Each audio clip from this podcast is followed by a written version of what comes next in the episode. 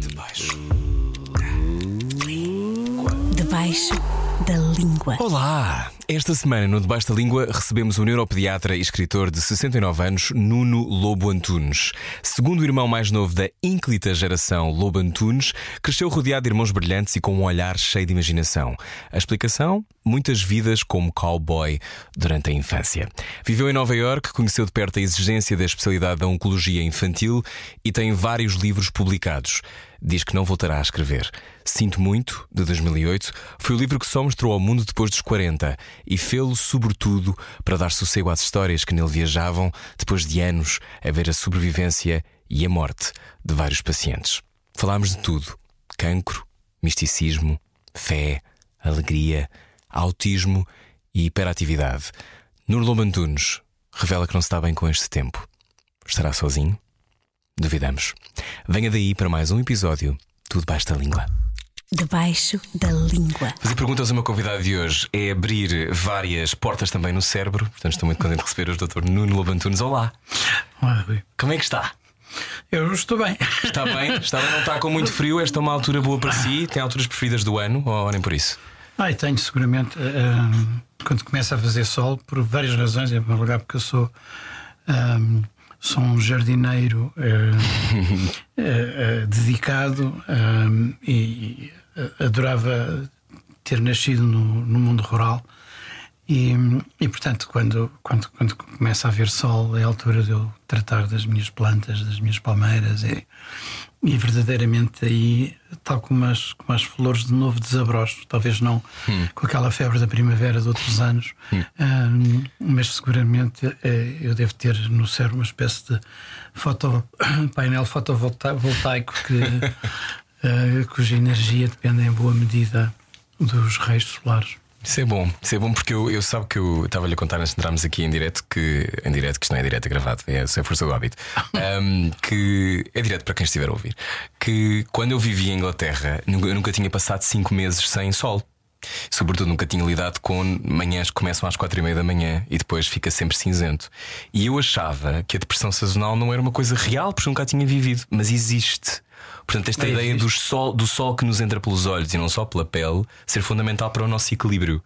Certo, acho que para umas pessoas mais do que outras, e há até uhum. uma, uma forma de terapia desse tipo de depressão, com a chamada fototerapia, com luz que imita a luz solar, uhum. embora seja elétrica na sua produção, exatamente para que as pessoas, para que a luz uh, funcione e ative, uh, ative o nosso cérebro de uma forma, de uma forma positiva. Nós temos um órgão uh, que é a epífise, que os antigos achavam que era a sede da alma um, e que uh, recebe informação luminosa e quando ela começa a diminuir aí começamos nós a ficar sonolentos. Mas sim, depois tem todas as ligações que, que nos ativam e nos hum. um, em geral na primavera nós estamos mais felizes, há uma outra energia e alegria no ar. Hum.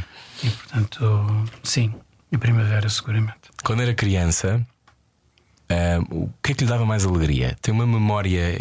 Era, estar perto das plantas também? Ou era, ou era pensar para as pessoas e ver como é que elas funcionavam, já interessado nos cérebros alheios? Ah, não, de todo. Eu, era, eu penso que eu era uma criança bastante perplexa perante a vida. Uhum. Um, eu tinha. Nós éramos seis irmãos, seis rapazes. Embora eu fosse um bocadinho uma ilha, porque os quatro primeiros eram muito seguidos, e depois havia um intervalo de sete anos e apareci eu, e depois mais quatro, e apareceu o Manel, que era o sexto.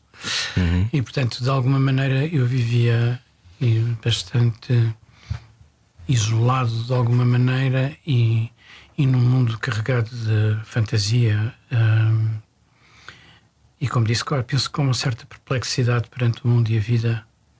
Um, mas muito, muito fã de cowboys e aventuras e, e portanto, um, vivi a minha infância montado num cavalo que nunca existiu, a disparar tiros que numa pistola que.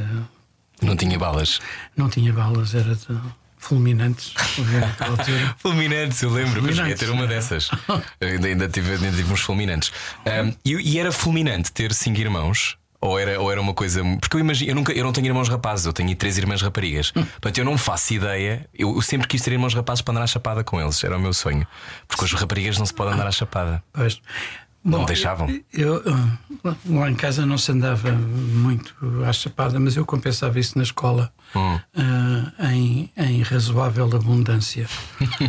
Ahm, e- e- quer dizer, eu acho que cada família é diferente. E Eu não posso generalizar o que é, que é viver com cinco irmãos. Viver com aqueles cinco irmãos Aquelas cinco pessoas, não é? Aquelas cinco pessoas, ah, eu sei o que significou para mim e, e tenho a certeza de que para cada um de nós tem uma história diferente e uma visão diferente. Eu não digo uma narrativa porque a minha mulher embirra com a palavra, mas, ah, mas ah, cada um de nós terá seguramente uma visão e uma história que é distinta, apesar, de, apesar de ser um conjunto.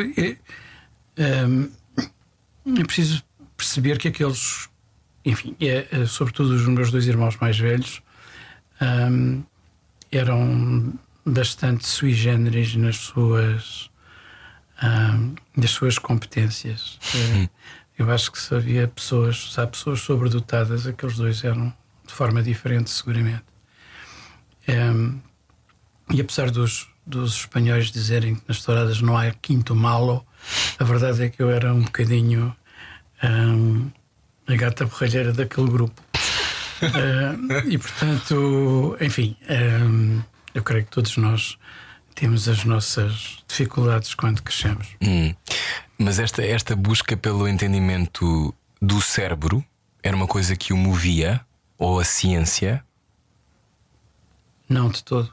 Hum, eu nem sei se hoje em dia se aquilo que me interessa é o funcionamento do cérebro, é o funcionamento das pessoas. Acho que eu sou mais psiquiatra dos neurologistas. Ah, ou tornei-me, de alguma maneira. É um percurso curioso, se calhar temos tempo para falar, para falar sobre, Uhum. sobre isso. Hum, tem piada porque eu, eu, eu, quando tinha bem 9 ou 10 anos, eu lembro-me de alguém me ter perguntado o que é que eu queria ser. Hum, eu disse que queria ser escritor. O que é, o que é extraordinário. E essa pessoa ficou tão, tão impressionada que, que me pediu para eu escrever uma pequena redação, que aliás era péssima, hum, e publicou no Mundo de Aventuras. E eu ter aquilo uh, publicado no, no Mundo de Aventuras foi uma coisa. No que era o mundo de aventuras, eu não sei. Mas parece-me mundo- soa-me importante. Não, não, era importantíssimo. Então, o Mundo de Aventuras era uma espécie de tio Patinhas. Ah, ok. eh, Eram daquelas revistas para, Miúdos. para crianças, para miúdos. Uhum. Ahm, e onde histórias aos quadradinhos. Pronto. Depois tinha uma, uma espécie de, de correio dos leitores e assim uma- umas rubricas, e uma delas era, era, era assim de pequenos textos. E, e, e, portanto, portanto, eu tive a primeira coisa publicada aos 10 anos e, e demorou-me para aí 40. Sim, em boa vontade. A voltar a publicar. a voltar a publicar. Sim, o seu primeiro livro chama-se Sinto Muito, em 2008. E depois seguem-se Mal Entendidos, Vida em Mim, Em Nome do Pai, Mais Forte do que Eu, Sentidos, em 2018. Não sei se já fez mais algum desde 2018. Não. Não. Já vamos a esse universo das letras, mas hum, progredir para depois estudar e depois estudar, por exemplo, nos Estados Unidos, fazer esse caminho, que é um caminho muito sério, um caminho de uma enorme exigência.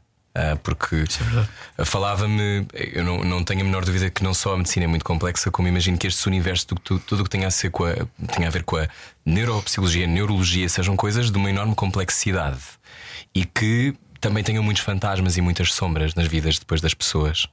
Não sei se faz sentido isto que eu acabei de dizer, se calhar não faz nenhuma. Mas é porque é uma coisa que eu quero dizer no sentido em que nós não percebemos bem o que isso significa. As pessoas leigas não percebem muito bem o que, é que significa estudar o cérebro ou entender, o, ou entender a razão por que determinadas coisas acontecem. É, Bom, acho que são coisas diferentes. E eu só, só estou a chegar a essa conclusão numa fase muito tardia da minha vida. Hum. Ou seja, ahm, o cérebro é naturalmente um órgão de extrema complexidade. Mas as pessoas são mais do que o seu cérebro. E, portanto, conhecer e compreender as pessoas é muito mais complexo do que, do que conhecer meramente o órgão. As sinapses. Exatamente, estudar a célula nervosa e de que forma e os neurotransmissores, tudo isso é importantíssimo, tudo isso é de uma riqueza extrema. Toda essa investigação é de uma imensa complexidade, ainda estamos apenas no adro da procissão. Um, mas eu acho que se engana quem pensar que vai compreender as pessoas e o funcionamento humano e o, um, apenas olhando para a forma como, como o órgão funciona. Há algo mais para além disso. Ou seja, o órgão em funcionamento como se que transcende o próprio, hum. o próprio órgão. É um bocadinho difícil de explicar isto. Não tem nada de místico, atenção. Um, mas uh, tem algo de humanista. Uhum. Uh, e quer dizer, eu acho que uh, o amor, por exemplo, um, não se resume ou, ou, ou, perde, perde, perde verdade se pensarmos apenas nas estruturas biológicas que suportam a emoção. Saber onde as coisas se passam no cérebro não é a mesma coisa que compreender os sentimentos ou as emoções. O que é um são sentimento? coisas distintas. O que é um sentimento? Que mal que você. Só estamos aqui há 10 minutos, mas tem aqui alguém que sabe responder. Que fazer as não, não, não, perguntas. não, hum, O que é um Olha, sentimento eu- para si? hum, posso, posso, posso dar um, exemplos interessantes pela negativa. Ok. que são eu já tive eu lido com muitas crianças e adolescentes com, com autismo com as várias formas de autismo Uhum. Ahm, e tive uma vez uma uma, uma jovem ah, com 20 e poucos anos que dizia eu não sei o que é uma emoção e quando dizia que não sabia o que era uma emoção chorava copiosamente ela não sabia que aquilo que sentia correspondia a uma emoção. Ou um outro senhor muito engraçado que, que se declarou à, à futura mulher dizendo: eu, eu, quando te vejo, sinto uma coisa na barriga, mas não é a vontade de ir à casa de banho. se calhar gosto de ti. Então havia, ah, havia uma, uma, uma diferença entre uma, uma discordância entre o sentimento como ah, algo, ah, se quiser, que, que se vai. tem uma manifestação fisiológica e depois ah, as emoções, como, que é no fundo, se calhar, a forma como o sentimento é vivido. Uhum. Ahm, mas é possível haver uma dissociação, o que significa que, obviamente, que exigem, existem estruturas biológicas que estão por detrás destas coisas. Ahm, e, e agora, o conhecimento dessas estruturas biológicas não é tudo.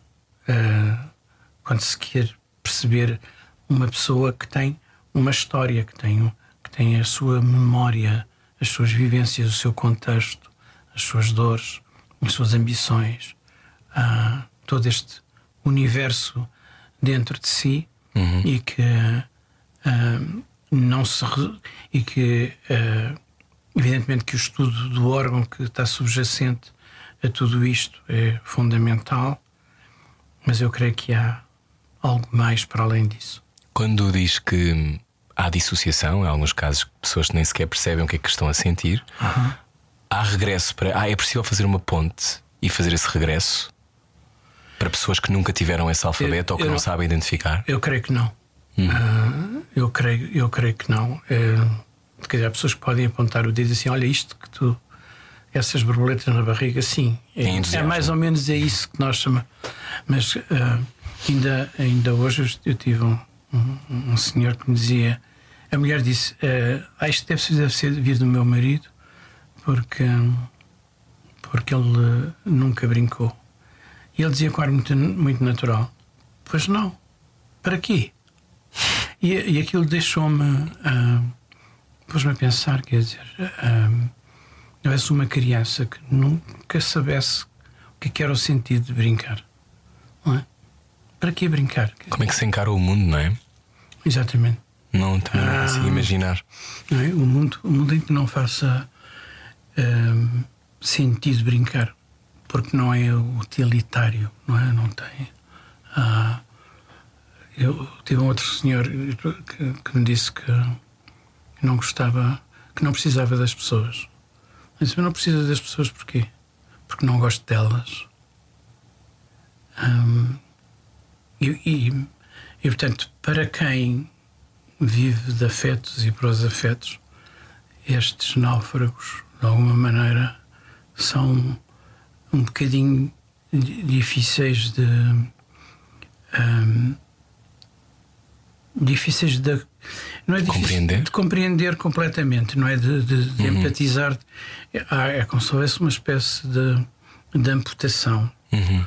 E é, é isto que é amputado que eu acho que, que, que o estudo de, meramente da biologia uh, não, não responde uh, completamente. Como foram os anos em que esteve em Nova Iorque? Foram Ui, duas, duas uh, vidas, não é? Sim. Foram um bocadinho diferentes porque foram fazer coisas diferentes um, em ambientes diferentes. A primeira vez foram três anos de, de trabalho, uh, de preparação e de treino em, em, em neurologia pediátrica. Uhum. Uh, foi a especialidade que eu fui fazer numa eh, em que o horário de trabalho muitas vezes excedia as 100 horas semanais. Só para lhe dar um exemplo, eh, nós estávamos de, de urgência de 3 em 3 dias sem, sem folgas, retomávamos no dia seguinte. Isto nos um, anos 80? Só para situar? 80, isto nos anos 80. Um, e quando eu, quando eu estava de urgência, tinha a meu cuidado 90 doentes, e era preciso dizer que lá tudo que seja soros, etc., como trabalho que as enfermeiras fazem aqui, tinha de ser feito pelos médicos. Um, e eu ganhei a alcunha, só soube no fim do, do, do médico, do, do, doutor que nunca dorme, do Sleepless Doctor.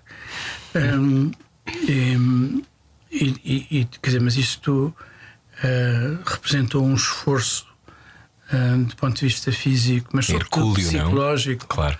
uh, e emocional, verdadeiramente extraordinário. Um, as pessoas, quando colocadas em, em, em situações extraordinárias, respondem de maneiras um, ou com competências ou capacidades que não sabiam que tinham. Um, Revelam-se? Revelam. A pressão revelar o, uh, a pedra sim. preciosa? Ou não. Ou não, exatamente, é isso que eu estava Ou não. Um, é, dando, dando um salto, é, porque a minha segunda a, a, minha segunda estadia, eh, eu devo dizer que tinha, em geral, tinha, tinha volta dos 40 anos e tinha aquilo que os médicos aos 40 anos gostam de ter, que é um lugar de assistente hospitalar, é um chamado lugar no quadro. Uhum. Ah, tinha uma, uma boa clínica ah, na rua Alexandre Herculano, central, no Marquês de Pombal e na Defensores de Chaves, etc. E, portanto, em, em, em teoria, eu tinha mais ou menos aquilo que as pessoas no geral ambicionam. Mas eu senti que uh, onde estava e na. Um, eu olharia depois, dez anos mais à frente, olhando para trás, eu iria dizer que tinha perdido, tinha sido um desperdício de tempo e de algum talento. E portanto, deixei tudo para trás e fui de novo para os Estados Unidos. Uh, e fui fazer uh, neurooncologia. Uhum. É um universo completamente diferente diferente. O universo das crianças com cancro e das pessoas que as tratam e das famílias um, é um universo de uma riqueza emocional verdadeiramente extraordinária. Uh, mas é um outro planeta. Um, e onde de facto as pessoas dão mostras de uma coragem e do amor eh, inexcedíveis, impensáveis, um, por quem nunca passou por aquela ah, por essa experiência. Mas também tive uma mãe uh, a quem, quando eu lhe disse que a filha de 3 anos tinha só 9 meses de vida, ela fez uma pausa, olhou para mim e disse: Deve ser a altura de eu fazer um seguro de vida para ela. Ou seja, ela ia. Estava a pensar em, em tirar vantagem da, da morte, da filha. Da morte da filha. Um, Hum, portanto, é, é, que que é viver nos extremos, nos extremos. O que é que se diz a isso quando alguém diz uma coisa dessas? Hum, eu, eu, não disse nada, não é? Uh, aliás, lembro-me de ter sido muito lembrado muito burocraticamente que havia um tempo de carência para os seguros. Um, mas um, dentro, por dentro, um, eu acho que apesar de tudo, aquela frase me enriqueceu. Pode parecer eh, esquisito eu dizer isto, mas deu-me também uh, a dimensão do outro extremo da humanidade. Uhum. Uh, digamos, uma outra baliza, uh, não é? Uma outra ponta. E, e, e, quer dizer, portanto, que as pessoas são capazes de, algumas, uh, de terem este tipo de, de frieza ou desamor. Nós não. É errado pensar que os pais amam sempre os filhos, não é? Não é verdade. Mas também, já contrabalançando, um, aquilo que eu vi no geral uhum. era, de facto, manifestações de, um, de, de, coragem, de dedicação e de. Eu conto muitas vezes a história da Jennifer, que foi uma. Só muito, tentar muito rapidamente contar, uhum. era uma, era uma, uma miúda de 20 anos com. Um, a quem foi necessário a quem se colocou o dilema, a quem eu coloquei o dilema de.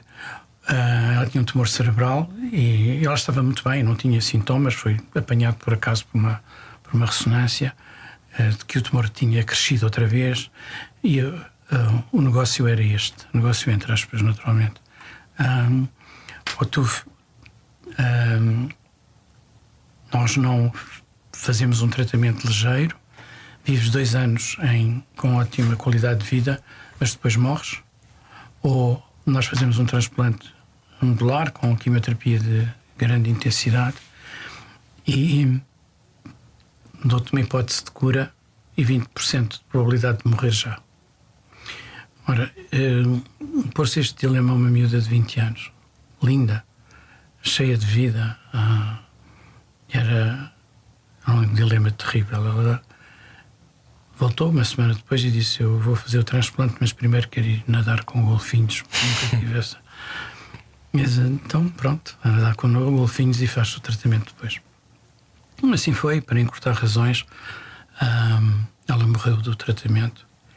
E eu, quando foi o enterro, eu fui ao enterro. É uma coisa que nos Estados Unidos acontece com frequência quando os médicos têm uma ligação especial ao seu doente e e ele doente morre e eles acompanharam durante todo esse processo.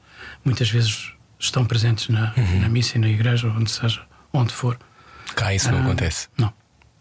Uh, eu lembro-me que eu estava completamente desfeito e os pai, o pai e a mãe colocaram-me no meio deles. E eram oh. eles que me consolavam. Hum. Uh, e na véspera, era um, o caixão estava presente, aquilo havia alocuções, as pessoas chegavam a um púlpito e falavam sobre, uhum. sobre ela, que, que como ela tinha sido importante para a vida deles, etc. Um por um. E, e o pai tinha pintado o caixão com golfinhos azuis na, que saltavam alegres eh, na, na véspera. Um, e depois organizaram uma fundação para a investigação dos tumores cerebrais e entregaram o dinheiro exatamente ao hospital onde, onde ela tinha morrido e aos médicos que tinham cuidado dela. Hum.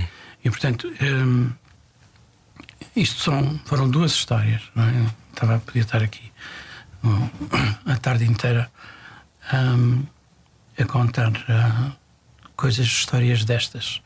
Hum, e, portanto, eu tive o enorme privilégio de ser o repositório de toda desta experiência. Hum, que, aliás, depois, quando eu vim para Portugal, todas estas histórias me perseguiam diariamente. Eram uh, surgiam debaixo do chuveiro, no carro, a caminho do trabalho, uh, e não me largavam, estavam constantemente a bater à porta. E... Mas era também. Eu tenho várias perguntas para fazer, eu deixá-lo falar, porque não precisa sequer que eu lhe faça perguntas para me dizer coisas interessantes. Mas tem esta coisa de.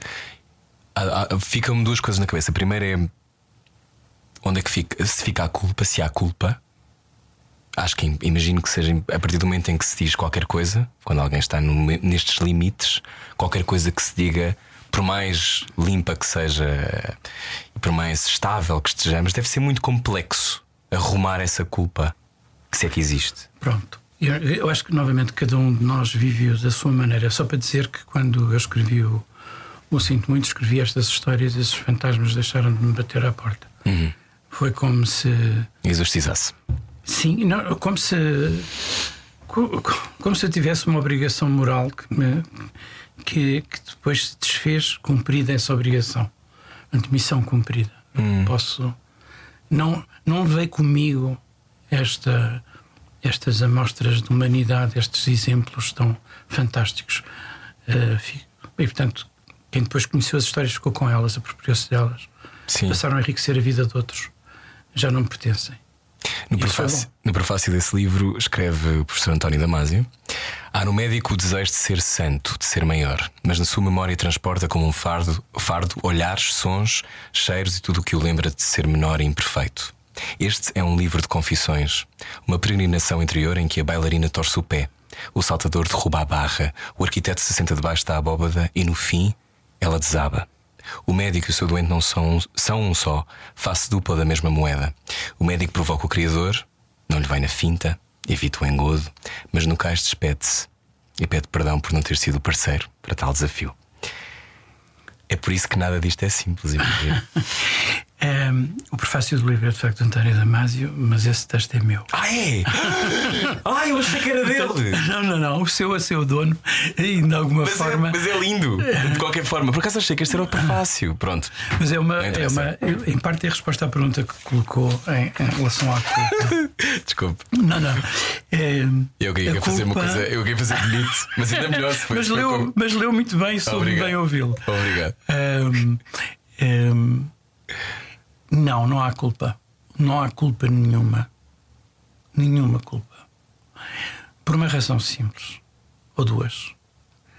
Em primeiro lugar, porque isso também se aprende com o crescimento, com a maturidade. A função do médico não é curar, a função do médico é cuidar. E se eu sinto que cuidei bem daquela pessoa que me confiou a sua saúde e a sua vida, se eu cuidei bem dela, independentemente do resultado final, eu cumpri com aquilo que era a minha obrigação e a minha missão. Por outro lado, cada doente é um companheiro, um companhão de ruta, é um companheiro de estrada, um companheiro de viagem, porque a minha mortalidade está à porta também. Ou seja, há uma igualdade, há, apesar de tudo, uma igualdade de destinos entre o doente e o médico. O médico será o futuro doente. Irá passar, muito provavelmente, pelo mesmo tipo de, de angústias, dores, etc. Ah, e, portanto, há uma, uma irmandade entre aquilo que é a humanidade do doente e a humanidade do médico. Pelo menos é assim que, que eu entendo. Porquê que se interessou por eh, cuidar de crianças então? Porque eu sou uma criança, ainda, em muitos, muitos aspectos. Ahm, e acho que vou morrer criança de alguma maneira. O Irmão António uma vez escreveu uma crónica sobre isso, estar constantemente ainda à procura da fisga no bolso. Ahm, mas porque também porque hum, na minha infância eu tinha uma. ah, os adultos, de uma forma geral, não me tratavam muito bem, eh, mas os meus os pediatras, os médicos com quem eu tive, tratavam-me muito bem. Eu tinha uma, uma relação de grande admiração e de grande encanto ah, pelos meus médicos. Ahm, eu tive muito doente em, em pequenino, muito miúdo, tive, com três anos estive a morrer. Ahm, e portanto, essa experiência do, do adulto que cuida ah, de quem é vulnerável e frágil ah, sempre foi uma, uma, uma ideia que me, que me que eu gostava de reproduzir depois na minha vida como, como adulto. E portanto eu fui para eu sabia muito cedo que queria ir para a medicina e sabia muito cedo que queria ir para a pediatria. Acontece, porém, que quando uh, me cruzei com António Damasio no, no início da faculdade, um, e o meu pai era neurologista, um, tudo se encaminhava para que eu fosse neurologista de adultos. Uhum. Eu também não sabia que havia neurologistas de crianças na altura, não havia três pessoas em Portugal.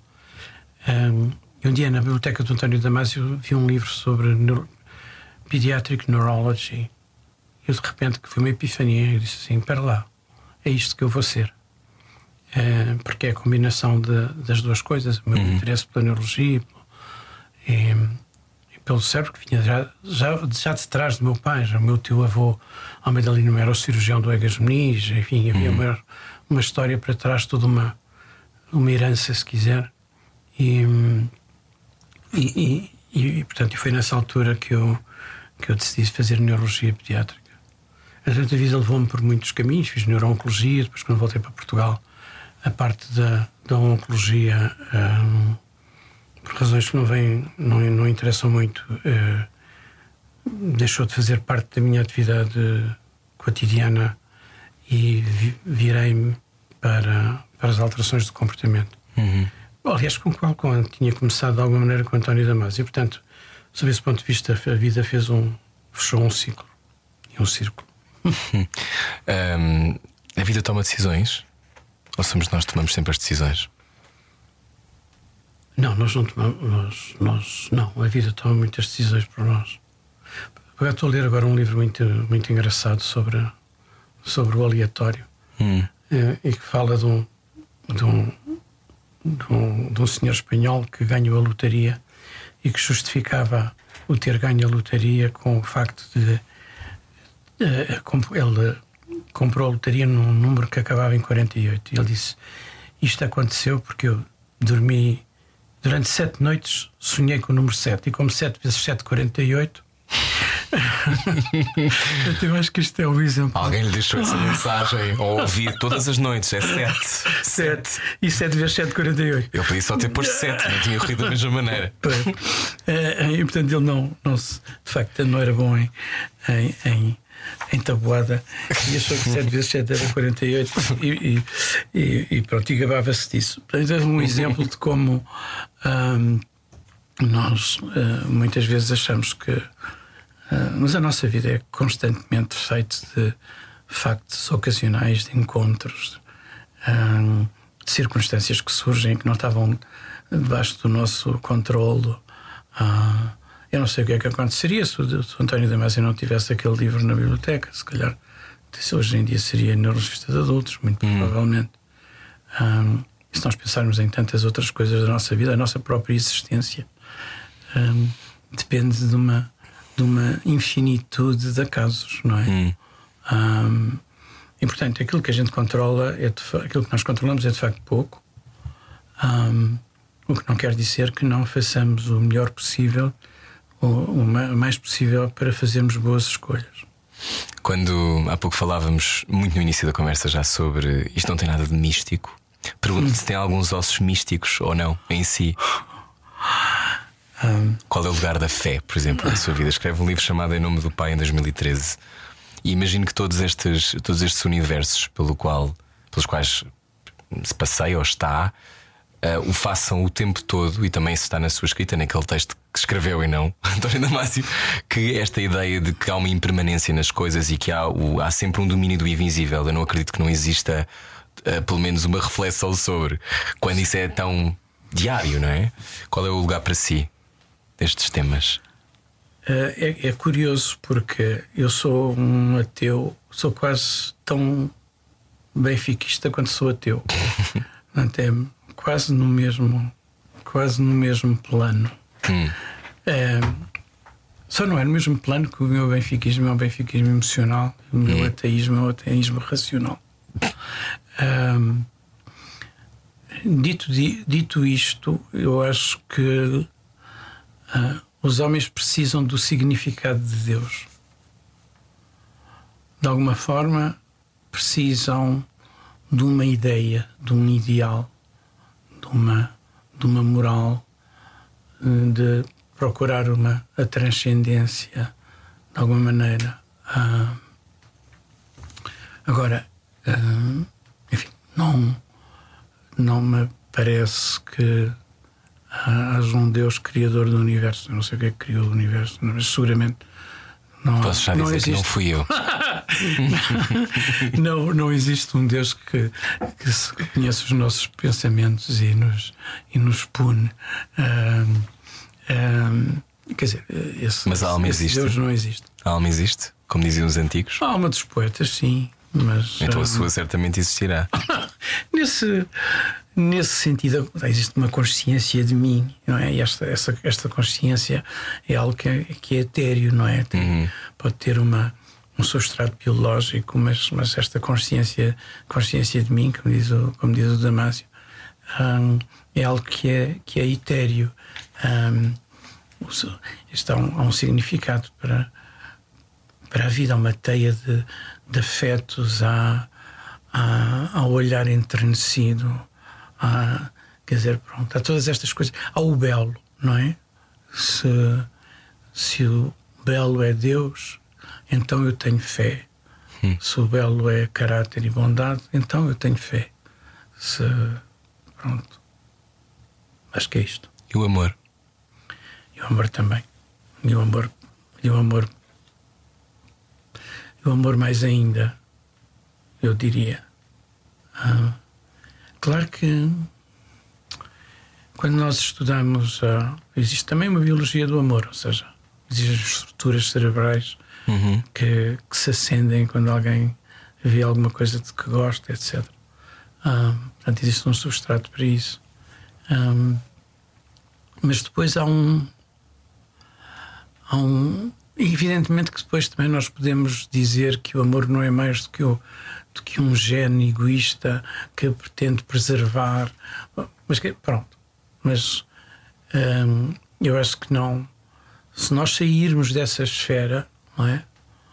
Hum, encontramos uma outra dimensão para os, para os sentimentos, para os afetos e para o amor. Essa outra dimensão também é Deus, nesse sentido, mas não no sentido hum, estritamente religioso. Acho eu.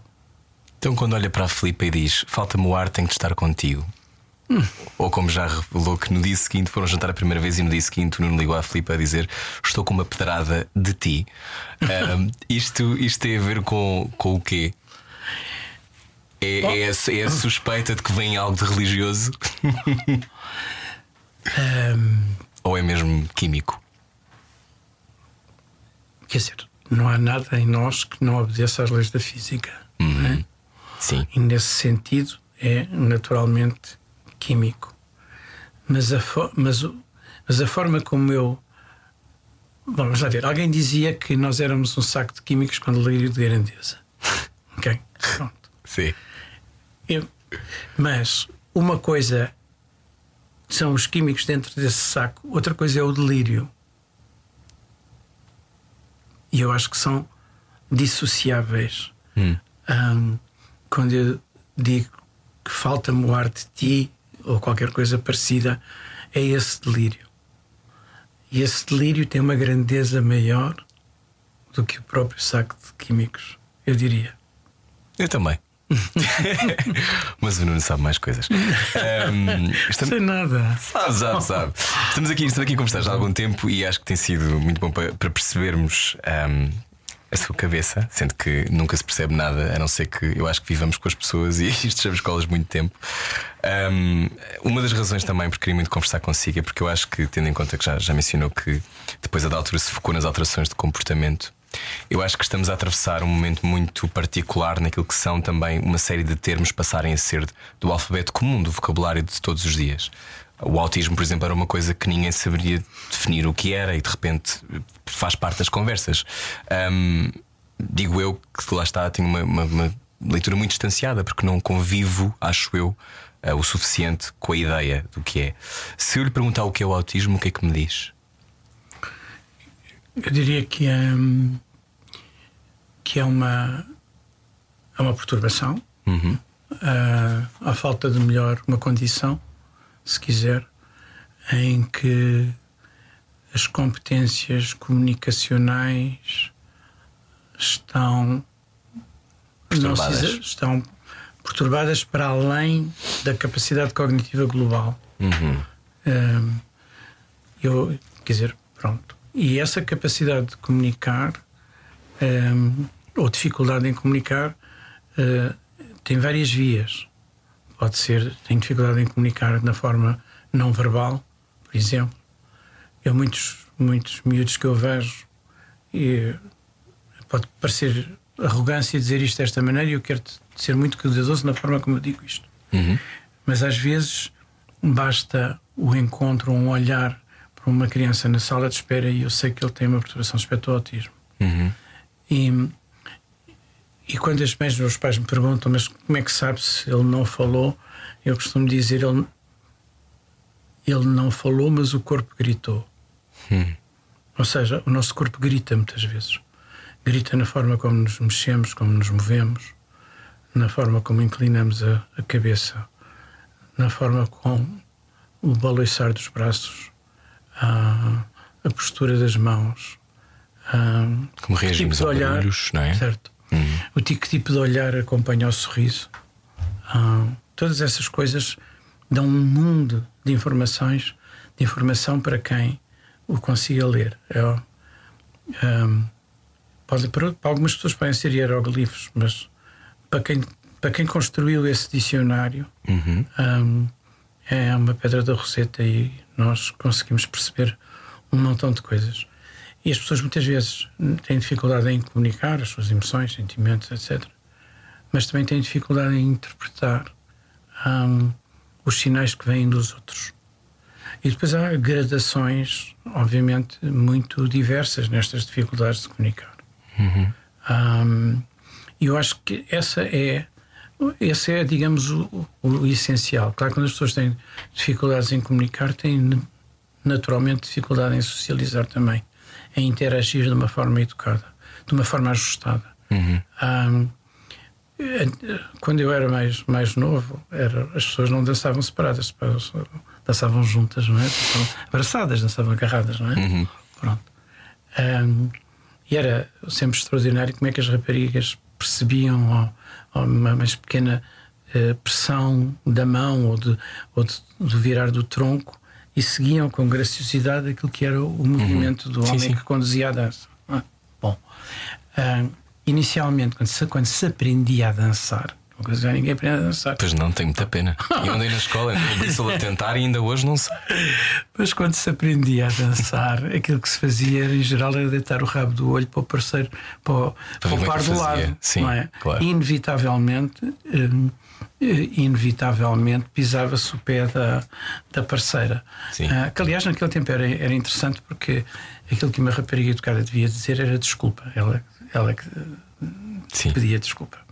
Embora fôssemos nós que pisássemos os calos. Bom, eh, e portanto, quando não, quando não se tem essa competência completamente afinada, aquilo que acontece é as pessoas podem olhar para o lado e tentar imitar a reação e o comportamento emocional do outro. E eu tenho muitas pessoas que me chegam, dizem, olha, quando chego a casa, chego completamente exausta, porque sempre a tentar perceber o que é que uma pessoa normal faria naquelas circunstâncias.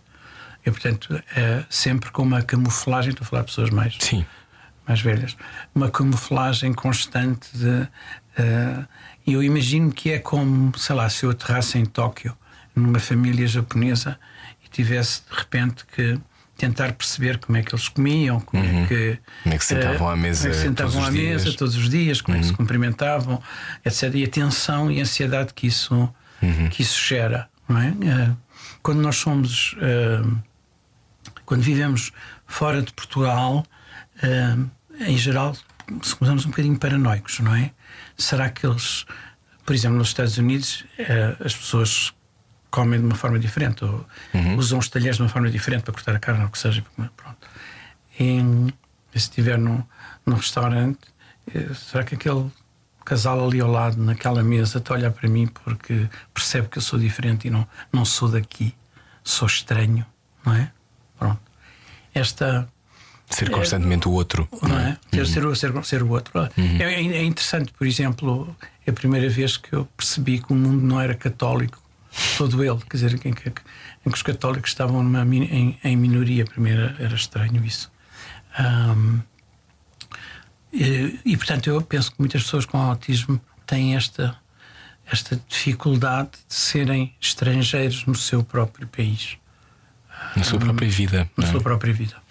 Quando, quando se começa hum, a observar numa criança que pode ter autismo, quando, quando é que há uma, há uma idade em que, se- em que se começa a perceber que pode haver. É, é, é quando tem que Dois anos? É uma coisa. Não, não há idade. Não? Eh, Quer dizer, mas a ver, você pode encontrar pessoas que trabalham nesta área e que, diz, e que dizem que só a partir de uma certa idade. eh, Eu acho que é completamente falso. Ahm, nem faz sentido. Quer dizer, qualquer médico sabe que qualquer doença, pode haver algumas exceções, mas qualquer doença pode aparecer em qualquer idade. Enfim. eh, Enfim, seguramente o Alzheimer, mas é, não, não, não, não, não existe Alzheimer ao, ao ano de idade. Mas eh, eu, eu, por exemplo, há muitos cancros infantis que podem aparecer na vida adulta, por exemplo. No, no, no hospital onde eu estava, na aula pediátrica, havia alguns adultos com cancros de crianças. Eh, e como eram os pediatras que estavam habituados a ter este cancro, eles eram internados na pediatria, por- exemplo. Não faz nenhum sentido dizer que há uma data a partir da qual se sopra a vela e a partir de agora o, o, O autismo já pode existir. já pode ser. É, é, Claro. é- é idiota. Eu tenho várias mães, várias, que fizeram o diagnóstico no dia em que o bebê nasceu. Ah, não estou a dizer que isso seja o comum, mas tenho várias que notaram quando o bebê nasceu ah, que ah, ah, não olhava para a troca de olhares ah, enquanto dava a mamar não era idêntico ao de outros, de outros irmãos que já tinham tido. Ou que o choro tinha uma, uma agudeza e uma, ahm, uma agressividade que era, não era comparável e uma dificuldade em aquietar-se que não era igual a de outros bebés. Ahm, e portanto, e, e deve ter uma senhora que, sabe, sabe alguns, algumas crianças com autismo são muito sensíveis a certos ruídos. E eu tive uma senhora que, ainda grávida, ah, não podia estar perto de, de construções porque ou ir ao cinema, porque a agitação do bebê dentro da barriga dela era tremenda. Hum, E portanto, eh, enfim, eu naturalmente não me atreveria a fazer um diagnóstico nessas circunstâncias, mas atenção, sempre que uma mãe de uma criança de qualquer idade me manifesta uma preocupação, eu ouço para, essa, para, essa, para aquilo que essa mãe tem a dizer com muita, muita atenção. Há uma certa tendência para os médicos ah, avaliarem ah, as crianças de acordo com aquilo que eles veem naquela circunstância daquele gabinete de consulta. Ora, ah, o gabinete de consulta é uma amostra curta e artificial daquilo que é o comportamento habitual da criança. Claro. E quem conhece como a criança se comporta em casa e noutras em outras circunstâncias junto à família são, são os pais. E, portanto, hum, eu acho que aquilo que nós temos de fazer é ouvir com toda a atenção aquilo que as mães têm para dizer e não dizer que elas são ansiosas, exageradas, que são protegem, são super protetoras. Nós nunca queremos, nós queremos que os nossos filhos sejam livres e que sejam autónomos. E, portanto, só protegemos quando sentimos que existem vulnerabilidades. Caso contrário, dizemos, vá, puto, patenalha-te. Um, E deve ser o desejo natural deles também de Claro, se se pôr na. Exatamente. Claro, claro obviamente. Um, é, é um tema gigantesco, eu não, nem, nem, nem ouso uh, achar que vamos ter tempo para falar o suficiente sobre isso, mas uh, o que é que nós não sabemos sobre o autismo enquanto sociedade civil que deveríamos saber, na sua opinião? Bom, é assim, é, é- o problema é que, é que os próprios médicos hum, sabem relativamente pouco e têm dificuldade, sobretudo, em, em organizar as ideias e em consensualizar as ideias. Hum, eh, eh, as definições das doenças comportamentais, se quiser, emocionais, é sempre uma areia que nos escorre pelos, pelos dedos. Ah, porque nós queremos naturalmente o homem eh, é feito para compartimentalizar, para pôr em, em caixas, não é? para, para entender as coisas, tem que as dividir e classificar. Uhum. Ora, eh, as, as pessoas com, que nós classificamos como perturbações do espectro do autismo têm uma enorme variedade e gama de competências e dificuldades. Já, por exemplo, sei lá, por falar nos miúdos que se isolam, que estão sozinhos no seu canto, preferem estar na biblioteca a estar no recreio. ok? Pronto, este é um exemplo. Eu tenho miúdos que são hipersociáveis, só que são capazes de falar a estranhos, de abraçar pela primeira vez uma pessoa que vêm, de, de dar abraços muito apertados, muito apertados quando, e, e mantêm esse abraço quando as outras pessoas já dão sinais de desconforto e já os querem. Sim. Dizer, Pelo amor de Deus, larga-me. Eles insistem.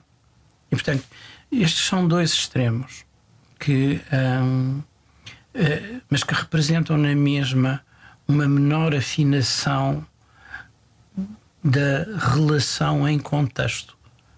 Hum, e, e essa menor competência social em contexto, aquilo que também que os, que os anglo-saxónicos chamam de read the room, é? esta capacidade de entrar num sítio e perceber mais ou menos qual é o. Ler, sim. Ler, é? Ler a sala. é- Ler a sala. Exatamente. não é? Pronto. Saber perceber pistas visuais Isso, e pistas de isso, comportamento e isso, verbais. Isso. E, e eu fazer essa leitura, ajustar-se, saber o tempo de entrada numa conversa, eh, tentar perceber que, que- que- o que é que pode interessar aquela pessoa ou, aquela outra. Ahm, que, que espécie de olhar a outra pessoa tem sobre nós, não é? E o que é que nós queremos dar de nós e mostrar ao outro, como é que nos queremos revelar. Ahm, e em que circunstâncias e até que ponto, não é? Ahm, esse pad da constante. Ahm, ora, isto é muito subtil e nem todas as pessoas têm a sensibilidade para isso. E como é que nós classificamos isto num, livro, não é? É complicado. É complicado e, e há, há médicos que, no fundo, têm checklists e, e, e- resolvem o problema desta maneira, com checklist, três, três características na classe A, duas da classe B, Asperger, seis, não sei quê. tarará, corresponde a, um, a um checklist e, portanto, cota para ou não. Pronto. Mas isto, para mim, hum, não, é, não é verdadeiramente uma forma interessante eh, de se olhar para, os, para estes problemas, nem para perceber esta, estas, estas dificuldades. Eu acho que. hum, e, portanto, eu pessoalmente eu coloco-me, e as pessoas que comigo trabalham hum, no, no PIN, já agora, Sim. eh, eh, têm se calhar uma visão, que não é seguramente uma visão universal eh, sobre estes problemas. E eh, noutros centros, outras clínicas, outros hospitais terão uma visão diferente, diferente desta. E portanto o problema começa, começa logo aí. Seja como for, sabe que eu, ah, pelo facto de já ter vivido muitos anos, ah, ah, acompanhei a evolução das coisas durante, um- durante uma época, não é? E acho que os avanços que foram feitos na, na educação do público hum, em relação a este tipo de problemas foi gigantesco. Hum, claro que há sempre muito mais para fazer, haverá muito mais para, para ensinar, haverá muito mais para compreender ah, nas escolas também, ah, nas famílias, nos mídias, etc. Ah, mas o caminho que já foi feito é um caminho notável. Aliás, numa entrevista recente, eh, recente 2019, já foi outra vida, foi antes da pandemia, eh, dizia: somos melhores pais do que nunca, temos muito mais tempo para os filhos e damos-lhes muito, ma- damos-lhes muito mais atenção. Com- Confirma, continua a achar isso, que somos muito melhores pais do que nunca. Total e completamente. Eu acho que ainda hoje eu estive a, a falar com os pais a propósito da, das notas dos- dos- e das médias e tal. Eu disse, eu, entrei para uma. Eu, não se pode dizer isto. eh, Eu dizia em forma de brincadeira, mas eu entrei para a medicina com uma média que nem dava para ministro. e a verdade. Portanto, enfim, não eram ministros- 19,9,9. não, não, não. Os ministros que, os ministros que me perdoem. Mas não É- está assim é tão uma- longe da realidade. É, uma, é, uma, é meramente uma graça. Sim, claro. Ahm, e que não pretende atingir ninguém em particular. Ahm, mas eu entrei para a medicina com uma média extraordinária de 11,7. Ahm, bom, devo também dizer em, minha, em meu abono que uma vez entrado na faculdade, eh, depois fui um aluno muito bom. Hum. Mas até lá, ah, foi, era isto. E, e, e porquê? Porque não havia números clausos. E não havia números clausos por uma razão simples: porque as pessoas não tinham forma de educar, não tinham dinheiro para mandar educar os filhos, ou seja, uhum. não tinham dinheiro para pagar um quarto em Lisboa, ou no Porto, ou em Coimbra. Claro. É? Uh, e nem, nem, nem tinham maneira de, quer dizer, muitas, muitas das crianças e jovens precisavam de ir trabalhar uh, para juntar, digamos, ao, as, as, finanças familiares. Uhum. É? E, portanto, naturalmente que a população portuguesa está muitíssimo mais educada. É, é extraordinário o esforço que todas as pessoas fazem de qualquer classe social para ajudar os filhos na escola, com a ambição de ajudar os filhos na escola. Uhum. E o esforço que têm, que fazem para, para a filha ter balé e o filho andar no jiu-jitsu e uh, ter atividades extracurriculares e, uh, e quer dizer, há um esforço enorme de educação. Evidentemente, isto também é possível pela redução do número de filhos, não é? Uh, pois, tem, não há certo, lado, de repente. Não, não é. não, não há. É, e portanto. Um, enfim, haverá, mas. Sim, mas, mas não, não muitas vezes. São, dizer, são, são, são, são exceção. Então, nesse sentido, eu acho que ir ao cinema com, com os miúdos, ir passar tempo de qualidade com as crianças, era uma coisa que era impensável uh, há 50 anos. Quer dizer, para a maior parte das pessoas, não é? Claro. Onde, onde eu lembro-me muitíssimo bem e, e, olho com horror para trás, quando na minha escola primária, o meu mestre de escola, se quiser, tinha uma régua em cima da secretária, que era a palmatória, não é? Que era, uhum. que era a régua que tinha dado por, dado por um pai não é? Como passagem de testemunho, não é? Dizendo assim: tens autoridade para bater no meu filho quando bem entenderes que, que eu faço. E olhando para trás, eram miúdos com 7, 8, 9 anos. Quer dizer, hum, quem não soubesse as proposições simples ou, ou, ou, os rios de Portugal, aquilo era reguada que fervia. Aliás, penso até com enfim, um sentimento sádico bastante razoável, hum. mas isso era comumente aceito, não é? Sim. Eu lembro-me de. Tens de saber o que é o mondego, senão a tua mão vai ficar, não é? e, uh, depois, contra grande, etc. As preposições. Mariana. Sim, exatamente, as preposições. Um, e portanto, quer dizer, eu lembro-me perfeitamente de, de haver na rua, que eu a caminho do, do Benfica, se alguém dizia que havia uma briga entre homem e mulher, de, de, de dizer ele também só bate no que é dele. Quer dizer, era uma coisa que se dizia com, Ai, com, com alguma com alguma facilidade. Leveza, não é? Leveza, trabalhar é bom para o preto. Era uma coisa que se dizia com toda, com toda a facilidade. Não foi há muito tempo. Pois As não, pessoas podem sei. achar que. Não sei que não foi. Sei, 50 sei. anos é imenso tempo, 50 anos não, não é, nada. nada. Nada. 50 anos está a fazer a democracia agora. Certo. Num momento particular também. Certo, Sim. certo. E portanto as pessoas não têm a, a, a, a noção de que vivem num mundo muito diferente dos seus pais e dos seus avós. Uhum. E, e, da evolução que, que se fez. Evidentemente, eh, e ainda bem que exigem mais e devem exigir, mas seria.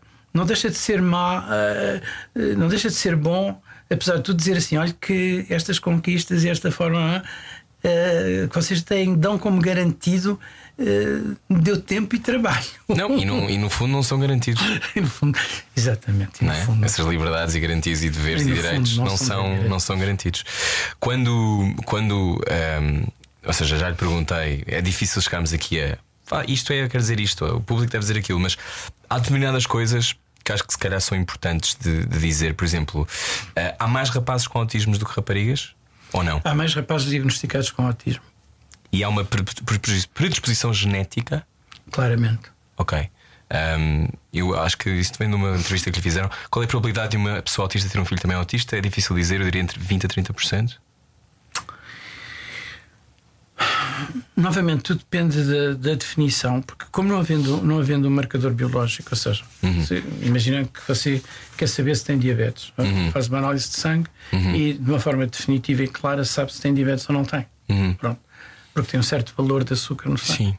Bom, em relação a isto, eu posso argumentar que certo miúdo que está à minha frente tem uma são aspecto autismo uhum. e o médico ao lado dizer nem pensar, não tem nada disso, ok? Uhum. E não há forma de haver um árbitro imparcial, uma análise que diga quem tem razão é o médico A ou quem tem razão é o médico B. Não há forma, uhum. ok? como também não há, digamos, sei lá, em última análise para a depressão ou outra doença sim, sim, sim. psiquiátrica desse, claro. um, desse tipo. Agora com a cleptomania as pessoas levem mesmo coisas para casa. Sim, embora possam levar por razões, uh, por razões diferentes. Sim. Um, Você para vender na vinda. Pronto. De maneira Online. que eu, digamos, Sim. se eu for mais. Uhum. tiver um, um critério mais largo, uh, eu diria. Eu costumo dizer que uh, a macieira só dá maçãs, não dá maçãs e peras. Um, e portanto, quer dizer, eu não. não. Ah, um tem um diagnóstico de déficit de atenção, o outro tem um diagnóstico de autismo torço o nariz, porque uh, o mais provável é que tenham o é mesmo ser, tipo de problema. Mas outro tipo de maçã, mas, não é? Mas outro, tipo, mas outro tipo de maçã, com uma apresentação um bocadinho diferente. Sim. Uh, e quase sempre, se nós olharmos em detalhe, num, num, grupo de irmãos, eu diria que quase todos têm um ou outro aspecto, da mesma maneira que todos nós ou temos o nariz do pai, ou a, ou a boca, uhum. ou a forma de andar, ou. Pronto. Um, agora, não todos terão, são numa intensidade tal que mereça, que tenha impacto, que mereça um diagnóstico. Uhum. Quando nós falamos em 20 a 30%, estamos a falar com impacto suficiente para um merecer, merecer um diagnóstico e uma preocupação. Falou da atenção, que é, eu acho, um, foi entendido como os ingleses e os americanos dizem a commodity, não é? É uma uhum. coisa que as pessoas. A atenção, mais do que nunca, é vendida e usada e levada ao extremo.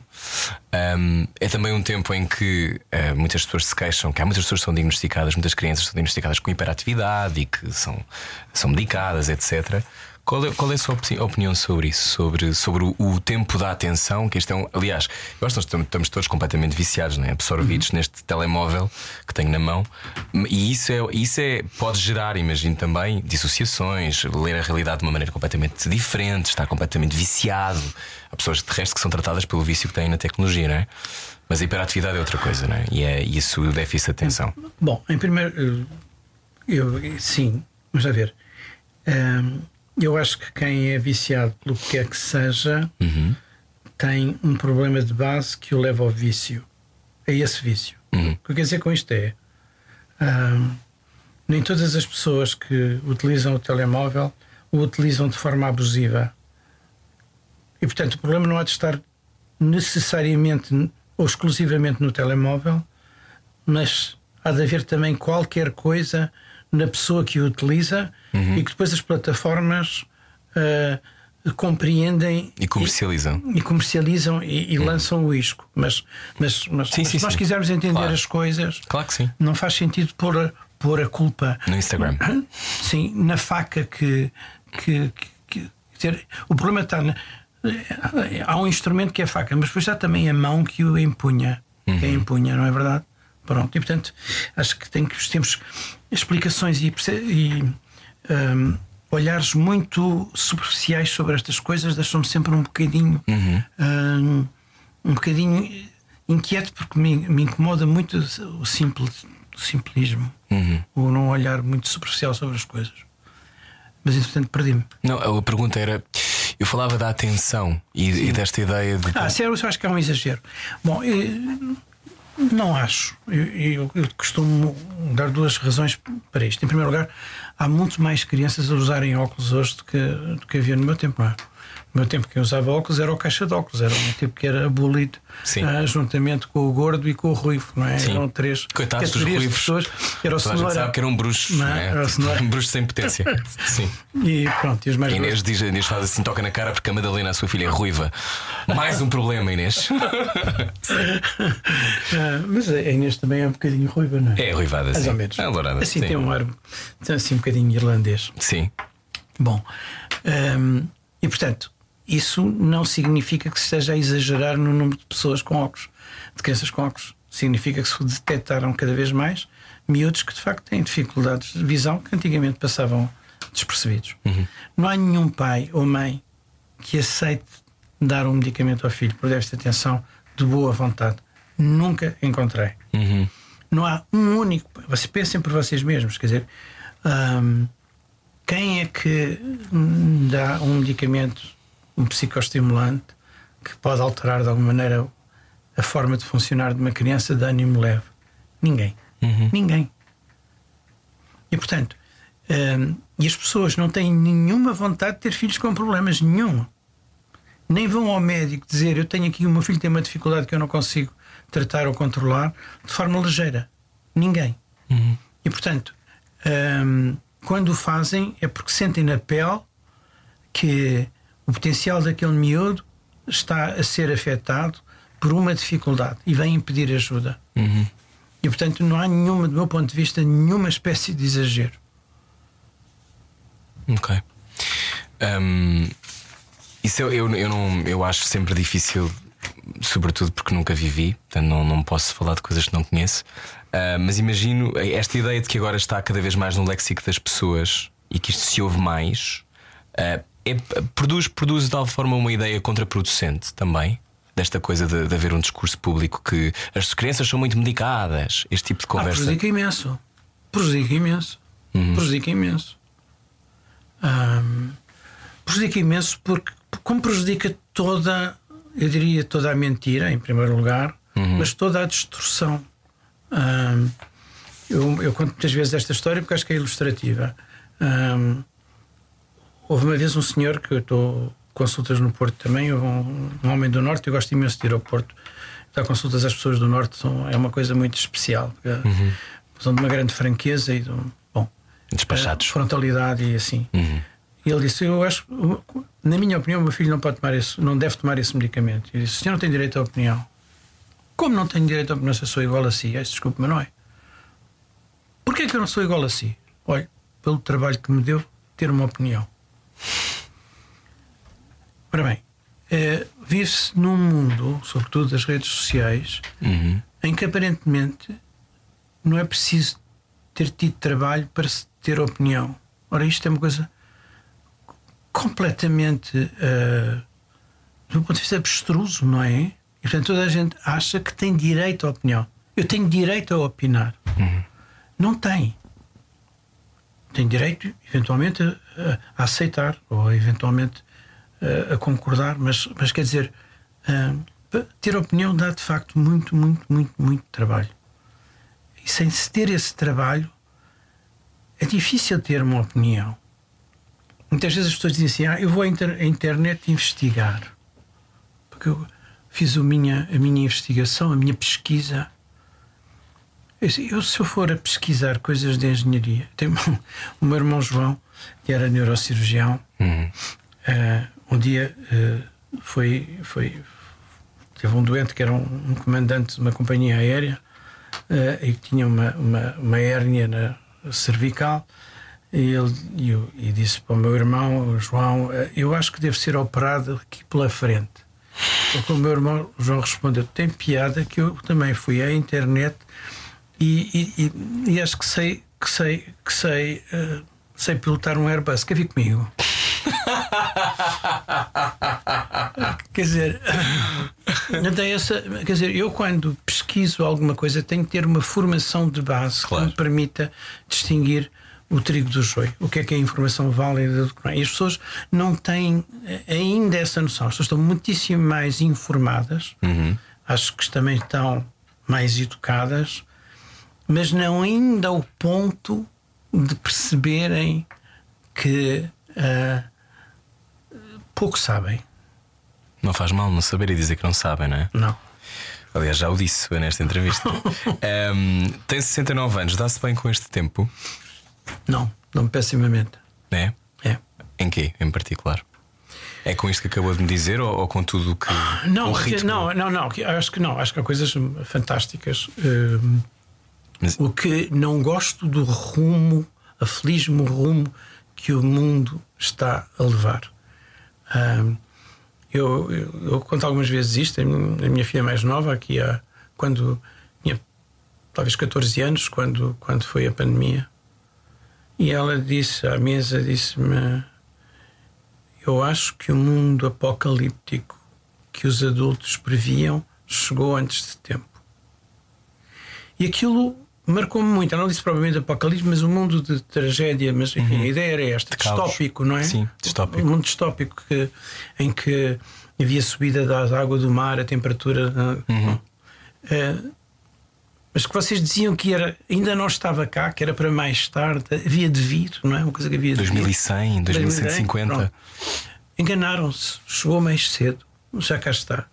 E eu acho que ela tem razão, quer dizer, de, de alguma maneira, hum, quando nós vemos as guerras, as. as hum, a facilidade com que se mente, mente Uhum.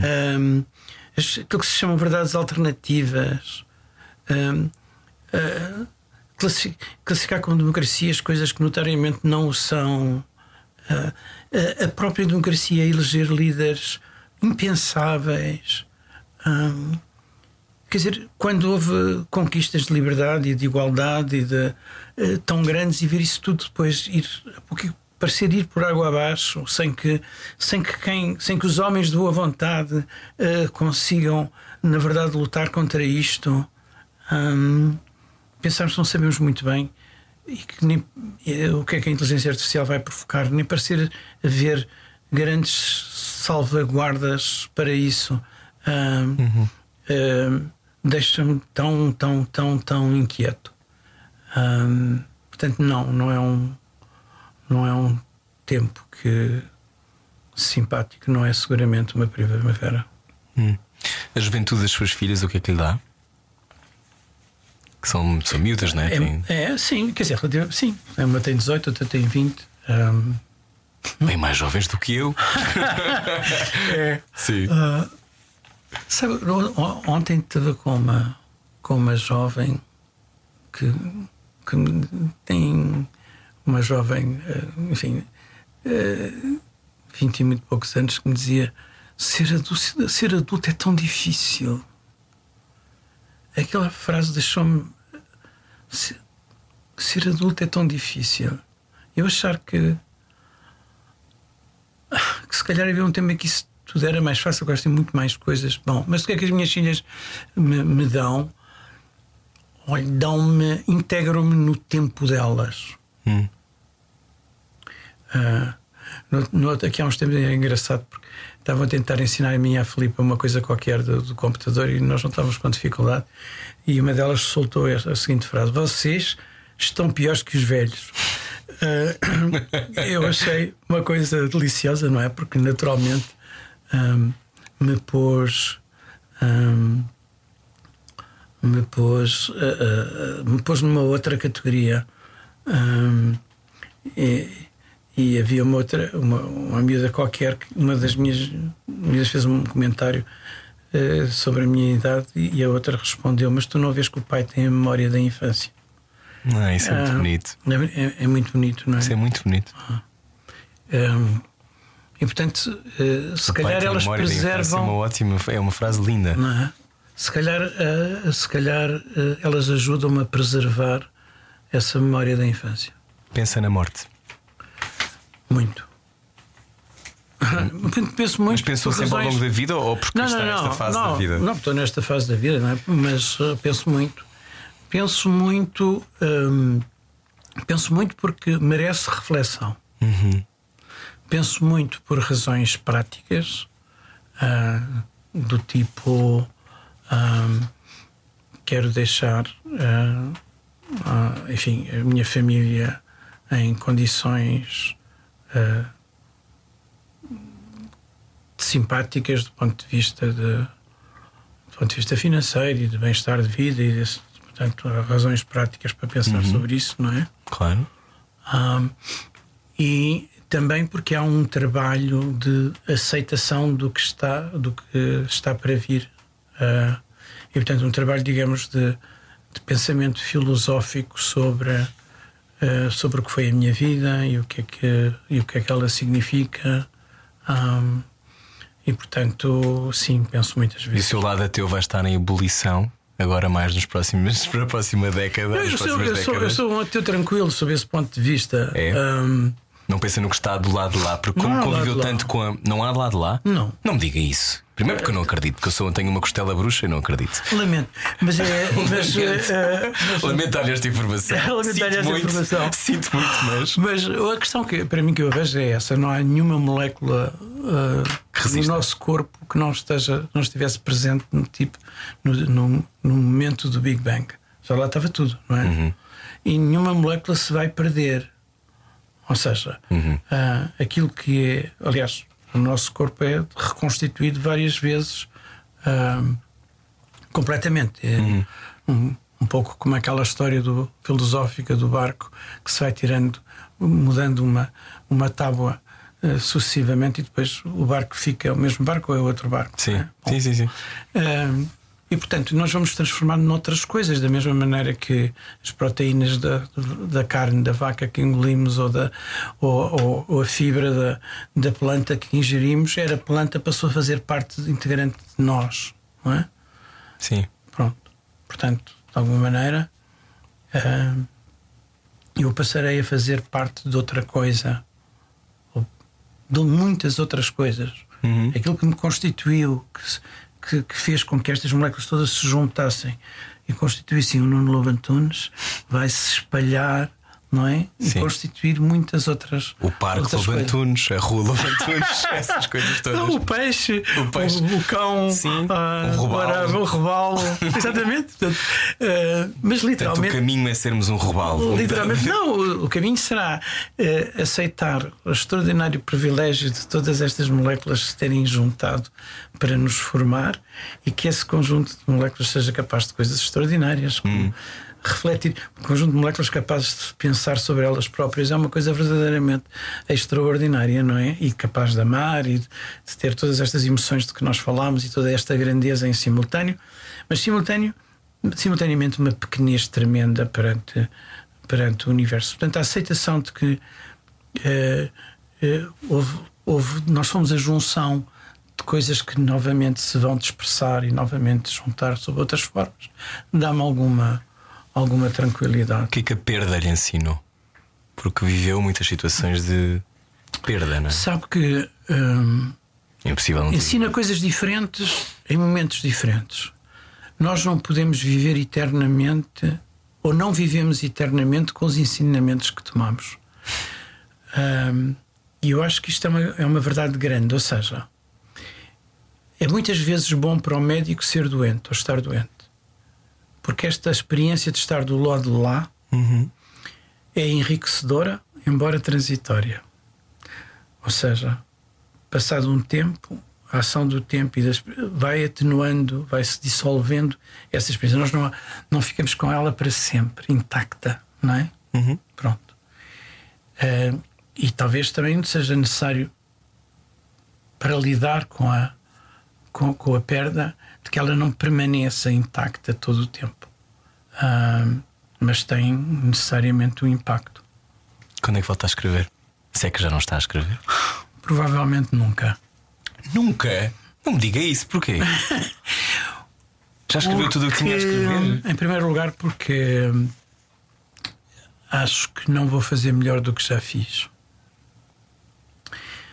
Ah, e em segundo lugar, porque para mim, eu não sei se é assim para toda a gente, escrever a caneta ou o teclado é uma enxada ah, que, pesada e que, quando se crava na terra, ah, exige ah, muito suor, muita, muita tensão, muita.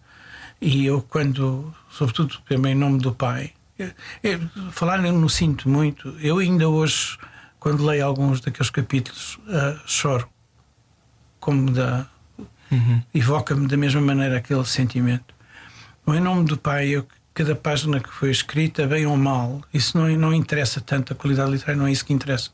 Para mim, eh, era relevante o facto de acabar exaurido, quer dizer, o, o esforço era, hum, era tremendo, era, bem, era arrancar entranhas, era arrancar, eh, ir buscar ao fundo tanta, tanta, tanta coisa. Hum, e eu acho que já não tenho força para isso, nem a tenho a qualidade intelectual para poder fazer alguma coisa que valha a pena as pessoas gastarem o seu tempo com.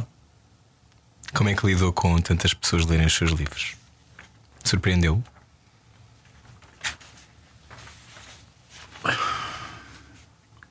Já estamos Claro a acabar, escreve- não se preocupe. Quem escreve, não, não, não, eh, não, quem escreve espera sempre ser lido, acho eu. Hum, Quer dizer, da mesma maneira, porque eu gosto daquilo que escrevi, com as suas imperfeições e com. mas por 40 pouco anos seja. para começar, não é? Eu demorei 40 anos porque o Virgílio Ferreira, quando eu tinha 14 anos, me disse que eu não tinha talento nenhum. Essa foi a razão. Eu fiz uma redação, como se chamava naquele tempo, um texto, uma composição sobre a adolescência, em, eu dizia que, a- em que eu dizia que a adolescência era um tempo de ilusão e a ilusão era tanta que eu até julgava ter algum talento. E ele pousou ao lado, parou ao lado da minha secretária, ele era meu professor português, Uau. pegou, pegou no- na composição, chegou ao fim, pousou e como ele era, era beirão, e disse com aquele sotaque: tens toda a razão, não tens talento nenhum. E portanto, O Virgílio Cast- é o Virgílio Ferreira. Eu dizer isso é uma portanto- coisa. E portanto, ehm, como, como ele disse isto, eh, eu obviamente assumi que ele tinha, e se calhar, e provavelmente tinha razão. Não. Eh, e portanto, foi essa, foi esse o motivo. Todos nós temos, todos nós temos esperança de que se retire algum, alguma coisa daquilo que escrevemos. Pronto. E quando é bem sucedido, ficamos contentes. Ahm, eu acho, por exemplo, acho que em nome do pai não teve o sucesso que eu gostaria que, que tivesse tido, porque acho que se calhar estou errado, mas eu acho que é um bom livro. E tem coisas interessantes, Mas estes livros vivem nas vidas das pessoas que os leram. certo? E isso não é assim uma coisa próxima da magia? Mais uma vez, É, tentar, embora- eu tentar forçá-la a falar de misticismo. não, não, não, não, não, não. É embora sabe, eu, eu não gosto de nada é quando as pessoas explicam porque é que gostaram. Adoro que digam que gostaram, detesto que me expliquem porquê. Porque, hum, de facto, eh, muitas das coisas que elas viram não, não era a minha intenção que estivessem lá. Ou seja, cada leitor Uhum. In- interpre- relaciona a escrita com as suas experiências e, e a sua visão, o seu olhar, e é diferente de pessoa para pessoa. Portanto, o texto é o mesmo e o livro é diferente para cada um. E eu às vezes fico embaraçado. Porque quando dizemos eu, eu gosto porque eu, ai meu Deus, não, não era isso, não foi isso que era Não era nada disso que eu queria, dizer. portanto, mas, mas, mas pronto, mas quer dizer, mas teve esse significado para elas. E portanto tem outras faces inesperadas. Bom, espero que pondere. Talvez volte a escrever. espero que esta entrevista tenha sido, pelo menos pô- pô-la a pensar sobre isso. Ahm, já que estamos mesmo a acabar, a minha última pergunta tem a ver com o, com o nome do programa. O que é que tem debaixo da língua? Ou diz tudo o que tem a dizer? Ah, legado, eu diria. Legado. Legado. É nisso que pensa agora. Esse é uma das coisas que eu acho que nós pensamos quando chegamos a esta fase da vida é o que é que nós deixamos? Que, é que, que impacto é que tivemos nos outros? Ah, ah, eu acho que acho que temos que fazer essa reflexão. E, enfim, se calhar numa altura em que já não se pode mudar, mudar tanta coisa, mas aceitar humildemente também as nossas, as nossas limitações, as nossas circunstâncias, ah, o aleatório que também muitas vezes guiou a nossa vida, a sorte que tivemos de ter pessoas fantásticas ah, na nossa vida, ah, a sorte de ter uma família fantástica. Ah, mas eu acho que o que é que eu representei para elas? Uma das minhas filhas disse há, há pouco tempo à minha mulher que, que, que ela tinha escolhido muito bem o paizinho dela. Nada me poderia ter deixado mais feliz. Obrigado por ter vindo. Obrigado, eu. Debaixo da língua. O neuropediatra e escritor Nuno Lobantunes no Debaixo da Língua. Na próxima semana é a vez de Guto Requena, o arquiteto mais otimista que alguma vez irá conhecer. De Sorocaba, no Brasil, para o Oscar do Design foi um voo meteórico com incursões pela televisão. Apresentou Queer Eye para a Netflix Brasil. É um homem que põe corações a bater espalhados por São Paulo. Haverá coisa mais poética. Bom, é para descobrir na próxima edição do Debaixo da Língua. Até para a semana. Debaixo da língua. Na Rádio Comercial.